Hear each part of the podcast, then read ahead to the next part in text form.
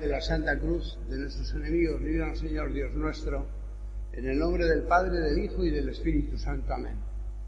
Señor mío y Dios mío, creo firmemente que estás aquí, que me ves, que me oyes. Te adoro con profunda reverencia. Te pido perdón de mis pecados y gracia para hacer con fruto este rato de oración. Madre mía Inmaculada, San José mi Padre y Señor, Ángel de mi guarda, interceded por mí.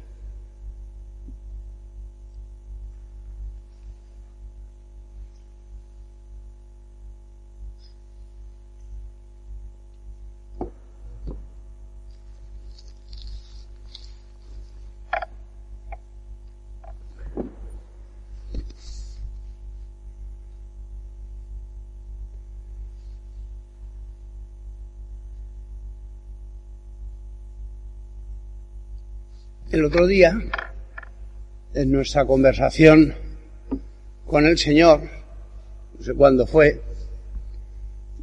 hablamos de esa escena del Evangelio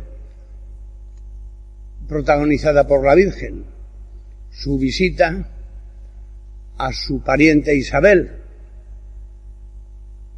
que ya está esperando un hijo, siendo considerada estéril, ya de edad avanzada, y la Virgen se pone en camino y más o menos ahí nos quedamos, en el camino de la Virgen, acompañando a Jesús, yendo a servir.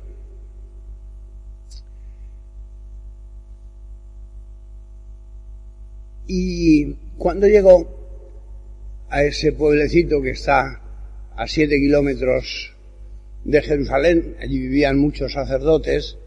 La Isabel era mujer de un sacerdote de la antigua ley, de Zacarías, y vivían en torno a Jerusalén porque fácilmente hacían el recorrido cuando les tocaba servir en el templo.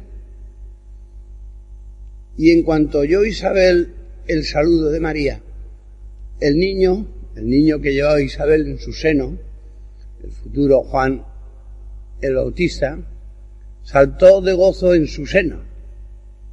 E Isabel quedó llena del Espíritu Santo y exclamando en voz alta, dijo, bendita tú entre las mujeres y bendito el fruto de tu vientre, que tantas veces rezamos.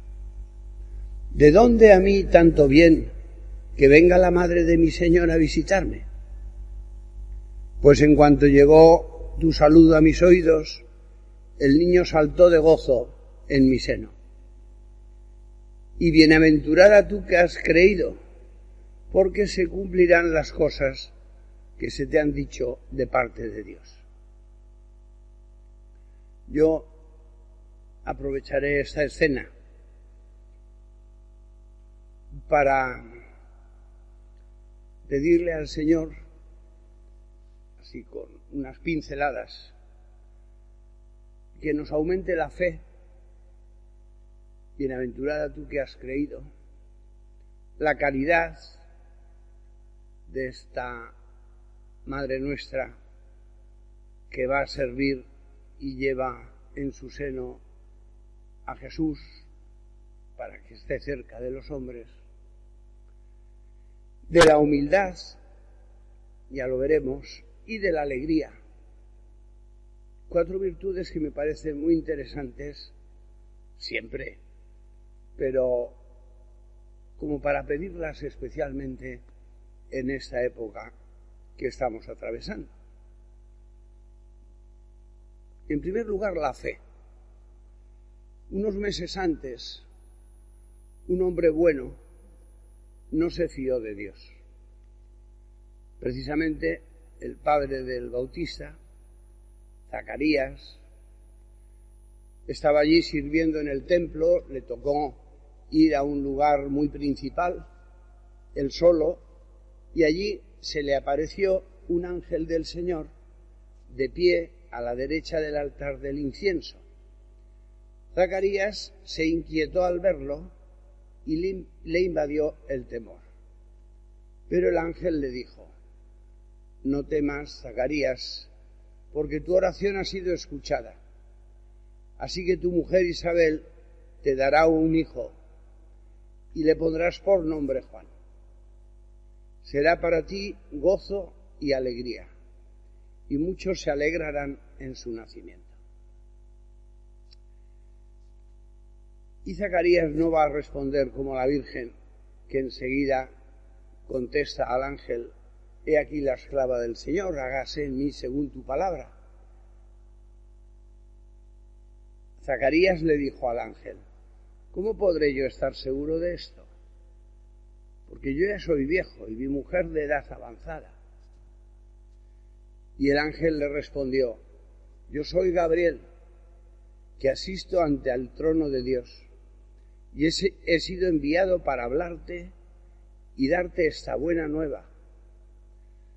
Desde ahora, pues, te quedarás mudo y no podrás hablar hasta el día en que sucedan estas cosas, porque no has creído en mis palabras que se cumplirán a su tiempo. Bueno, es un fenómeno extraordinario, lógicamente, hay muchas cosas extraordinarias, está entrando Dios con paso humano en la tierra. Ya va en el seno de la Virgen.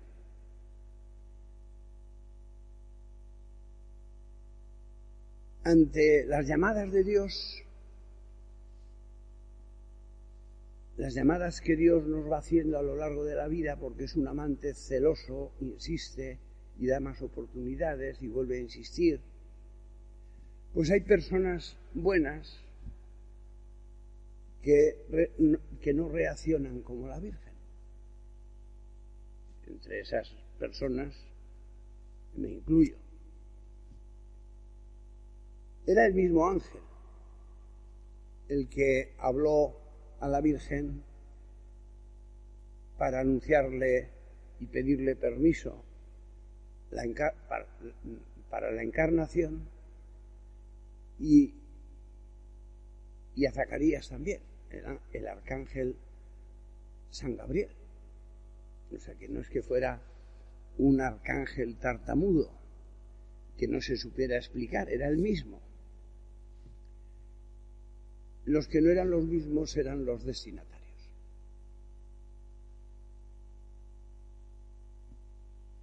Y entonces Zacarías pone pegas no por maldad en absoluto, pero pone pegas. Es un hombre bueno que no considera las cosas con fe.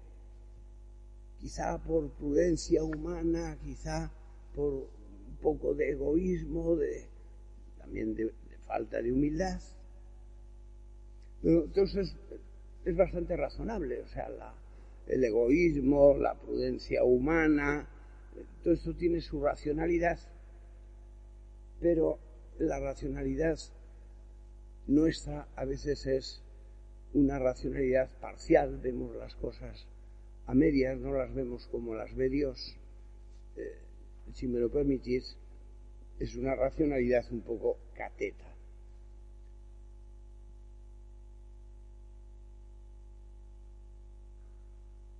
Tenemos una disyuntiva. Fiarnos de nosotros mismos o fiarnos de Dios. Esta es la fe, no es tanto creer en este misterio en este otro, es fiarme de Dios. Si Dios me lo dice, si Dios me lo ha dicho. Y esto, pues, se nos presenta a veces en grandes ocasiones a lo largo de nuestra vida, en momentos muy especiales y se nos presenta también en cosas pequeñas. Deberías, ¿por qué no? ¿No te vendría bien cambiar esa actitud con la familia, dejarle más hueco a Dios. No sé. Se nos presenta no cuando nosotros queremos, sino de forma imprevista. Es algo que nos habla dentro, en el corazón, y que a veces,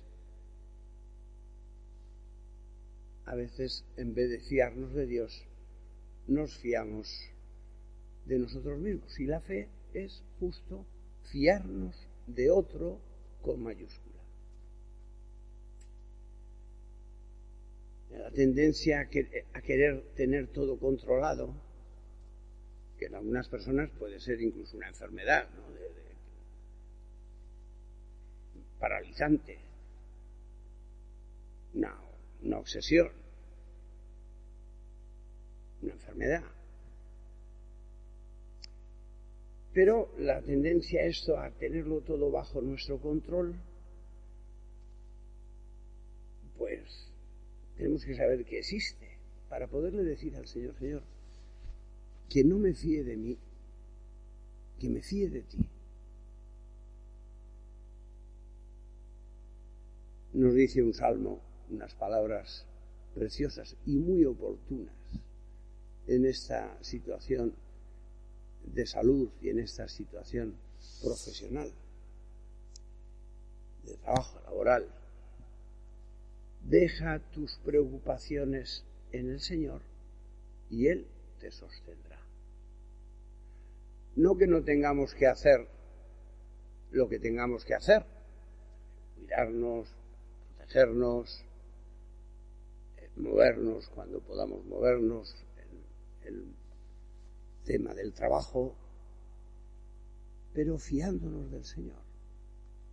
Deja tus preocupaciones en el Señor y Él te sostendrá. Y Zacarías se quedó mudo. Mudo por no haber querido escuchar. Oye, que soy Gabriel. Oye, que te estoy diciendo una buena nueva, una buena noticia lo dice literalmente el arcángel. Por no escuchar, se quedó mudo. Yo creo que hay una relación muy grande entre todos los sentidos. Y en la vida interior esto se ve, en la vida cristiana, se ve con bastante claridad que, tiene que ver el oído y la lengua. Pues Zacarías se quedó mudo por no querer escuchar. Y efectivamente en mi vida espiritual y en la vida espiritual de muchísimas otras gentes, puedo afirmar que no hay peor sordo se suele decir como el que no quiere oír. No, no hay peor sordo que el que no quiere ver. Si yo no quiero ver las cosas que el Señor me pide o que el Señor me invita, es posible que no oiga a Dios. Que no quiera ver las cosas con los ojos de Dios. Y entonces fácilmente dejaré de escucharle. Porque estar escuchándole y no queriendo, pues eso es bastante insoportable. A veces es que Dios no me habla, eh, estoy como muy lejano, no, no hay una comunicación fluida entre el Señor y yo. es que si nos falta esa visión de fe, ese fiarnos del otro con mayúscula, entonces fácilmente dejamos de escuchar su voz. Si ampliáramos un poco la mirada, por decirlo así, si nos pusiéramos las gafas de Dios y viéramos las cosas y las personas y nuestra propia vida como las ve el Señor, sería mucho más fácil escucharle. Zacarías acaba quedándose mudo. Yo es que ya no hago oración. Hubo un tiempo en el que sí, pero, pero luego uno en ocasiones deja de hablar con Dios. Bueno, a lo mejor reza, eh, reza de María, reza Padre Nuestros, pero hablar, abrir el alma, confiarse en Él. Pues porque antes no ha querido oírle.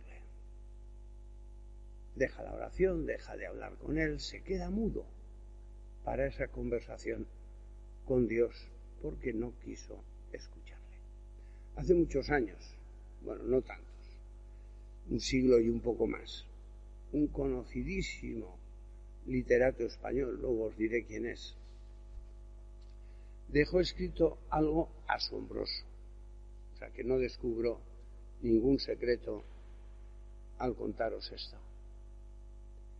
Cuando era adolescente, se le ocurrió un día, después de volver de comulgar, abrir el Evangelio al azar, por donde saliera, y poner el dedo sobre un pasaje. ¿Y sabéis qué pasaje le salió? Aquel en el que el Señor dice a sus discípulos, id y predicad el Evangelio por todas partes. Esto le produjo una profunda impresión, que era como un mandato de que se entregara, se entregara totalmente a Dios, así lo entendió él. Pero pensó, bueno, esto ha sido un poco precipitado. Yo tengo 15 años, tengo novia, escribía él, sería novieta, demasiada casualidad, todo ha sido muy rápido. Y entonces decidió probar otra vez. Y abrió la, escritura, el Evangelio, por donde se abrió, puso el dedo y leyó. Es en una disputa del Señor con los eh, fariseos. Ya os lo he dicho, y no habéis entendido. ¿Por qué lo queréis oír otra vez? Esto, don Miguel de Unamuno se lo escribía a finales del siglo XIX a su amigo Jiménez Ilundain y está publicado en, un, en una obra eh, magna que se titula Literatura del siglo XX y Cristianismo de Charles Miller.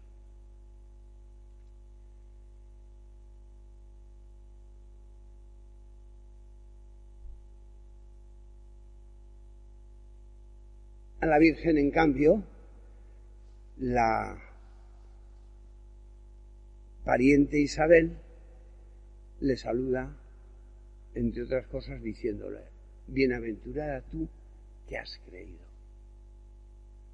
Estamos en mayo, mañana celebramos aquí en Valencia la solemnidad de la Madre de Deu, Nuestra Señora de los Desamparados, y, y te queremos agasajar dentro de las limitaciones que tenemos. Aquí tendremos una misa mañana que será transmitida y lo haremos con todo el cariño y, con cierta solemnidad dadas las circunstancias.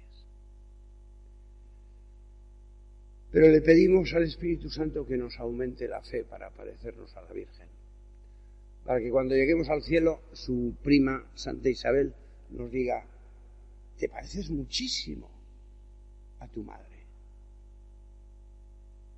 en esto de la fe te pareces muchísimo. Esta escena también es una escena de, de mucha caridad. Ya comentábamos el otro día que la Virgen va allí a servir Y nos lo podemos imaginar en casa de Zacarías e Isabel, sirviendo, desde luego no echándole en cara a Zacarías que no pudiera hablar por esa circunstancia, cediendo el juicio cuando se montaba el guirigay, se llamará Zacarías, decían algunos, y, Zacarías e Isabel decían, no, no, se va a llamar Juan, que era el nombre que les había sugerido el ángel. Y sonreiría, que es a veces la mejor caridad y a veces la mejor mortificación también. Y aprendería a conocer enseguida los gustos de los de la casa. Y, y sacaría los temas que a los demás les gustaba sacar. Y luego se ve claramente el trato delicado, de auténtico cariño entre María e Isabel. Cuando hay caridad, cuando se está cerca de Dios, sin darnos cuenta, nos entran ganas de, de hacer favores. Es una cosa como espontánea. No es, no es simplemente que sí, hay una empatía natural, eh, o una educación, o un andarse como en Versalles, ¿verdad? No, no, no me refiero a eso. La gente que tiene a Dios dentro, como la Virgen, como Isabel, que está en contacto con el Espíritu Santo, es el Espíritu Santo quien pone en ella esas palabras de saludo a la Virgen. Esa gente, pues, ama de manera natural. Cuando falla la espontaneidad para servir, pues puede ser que tengamos el alma muy vuelta hacia nosotros y también puede ser que nos falte cariño de verdad hacia las personas, porque al final la caridad es cariño. Cariño, querer a la gente. Eso lo comentaba el otro día, no me acuerdo dónde, para que en un programa de televisión, que yo a las personas que veo que se acercan aquí por el centro social, a esas personas que están en exclusión social, lo que más les atrae es el cariño con que se les trata. Y también la alegría, de la que hablaremos un poquito luego.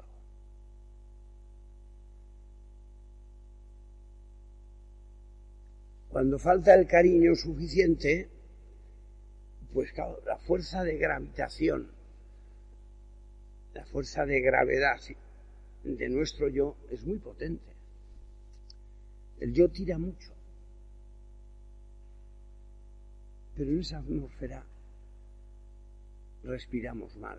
Hay mucho monóxido y nosotros estamos hechos para el estéreo, para comunicarnos con los demás.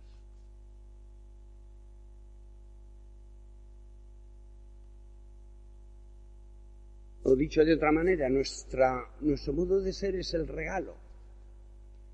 Estamos hechos para darnos y para dar. Y esto, pues, en el fondo el amor consiste en dar, en regalar, en no estar esperando cosas a cambio. No podemos pensar que la Virgen dijera, bueno, vamos a ir a ver a Zacarías e Isabel es un hombre, Zacarías, bien relacionado en la ciudad, y entonces en Jerusalén, y entonces es seguro que podremos mm, asegurarnos un apartamentito para estar allí durante la fiesta, que toda la ciudad se llenaba de gente. No, no podemos pensar eso, o sea que es algo que, que no pensó la Virgen, desde luego, aquel viaje salió de forma natural. Y no te digo nada si además en esa caridad haces el regalo de llevarles a Dios, estaba en su seno, de llevarles al Señor, que es, digamos, el colmo de la caridad, porque es lo que más les puede hacer felices a nuestros hermanos. Un apunte sobre la humildad.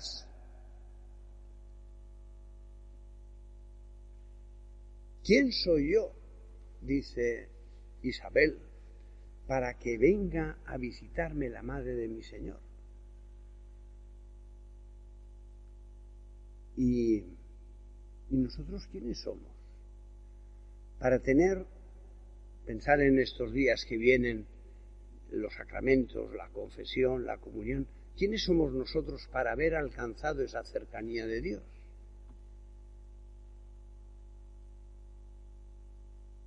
Humildad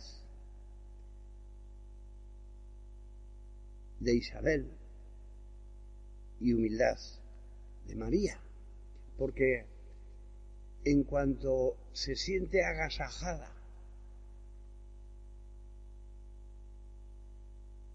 por su prima, todo lo refiere al Señor enseguida. Y entonces viene ese canto del Magnificat, que no nos da tiempo, a detenernos en el que ella dice, es que todo ha sido porque miró la humildad de su esclava. Todo lo ha hecho Dios. El mérito lo tiene Dios. No se apunta el tanto. Pues yo te diría que es una humildad muy buena, no, no la de pacotilla, la de estar encogidos, es la de tener la seguridad de que el Señor también puede hacer contigo maravillas, como dice la Virgen en ese cántico, si tú le dejas servirse de ti, si le das tiempo, si le das tiempo para los demás, si te decides a a darte cuenta de que en la iglesia tenemos que torear todos. Yo estoy muy conmovido, aparte de las cosas que consideramos todos los días, de tanta gente buena, eh, eh, con fe o sin fe.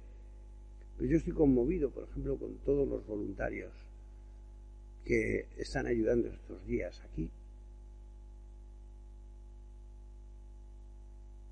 Tenemos que torear todos. No somos comparsas de nadie. Y esto nos ayuda mucho a salir de esa gravitación de nuestro propio yo, a olvidarnos de nosotros mismos, que es cuando más felices estamos. Lo tendrás comprobado. Cuando no te ocupas de ti, cuando te ocupas de los demás. Pues la fe que nos hace considerar que estamos en muy buenas manos, que son las de Dios.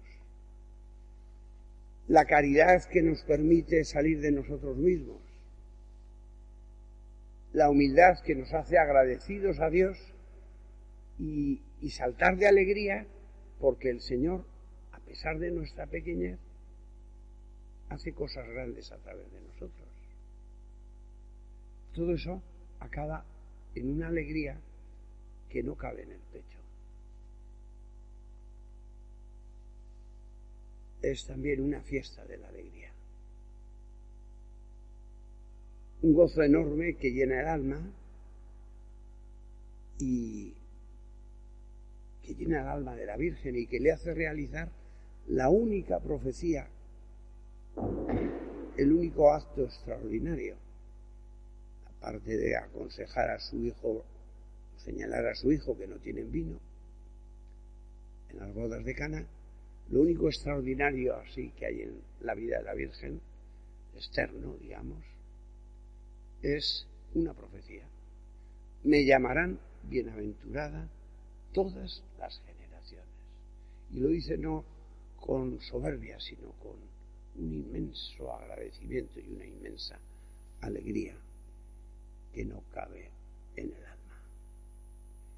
Pues ahora la generación que le toca llamarle bienaventurada es la nuestra. Vamos a seguir aprovechando el mes de mayo, vamos a seguir aprovechando estas fiestas.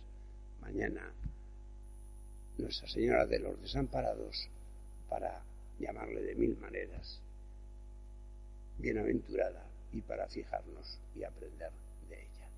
Mañana tendremos a la misma hora la celebración de la Eucaristía.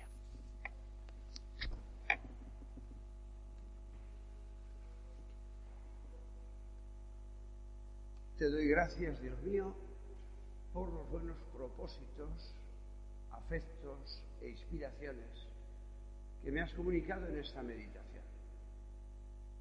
Te pido ayuda para ponerlos por obra. Madre mía Inmaculada, San José, mi Padre y Señor, Ángel de mi guarda, interceded por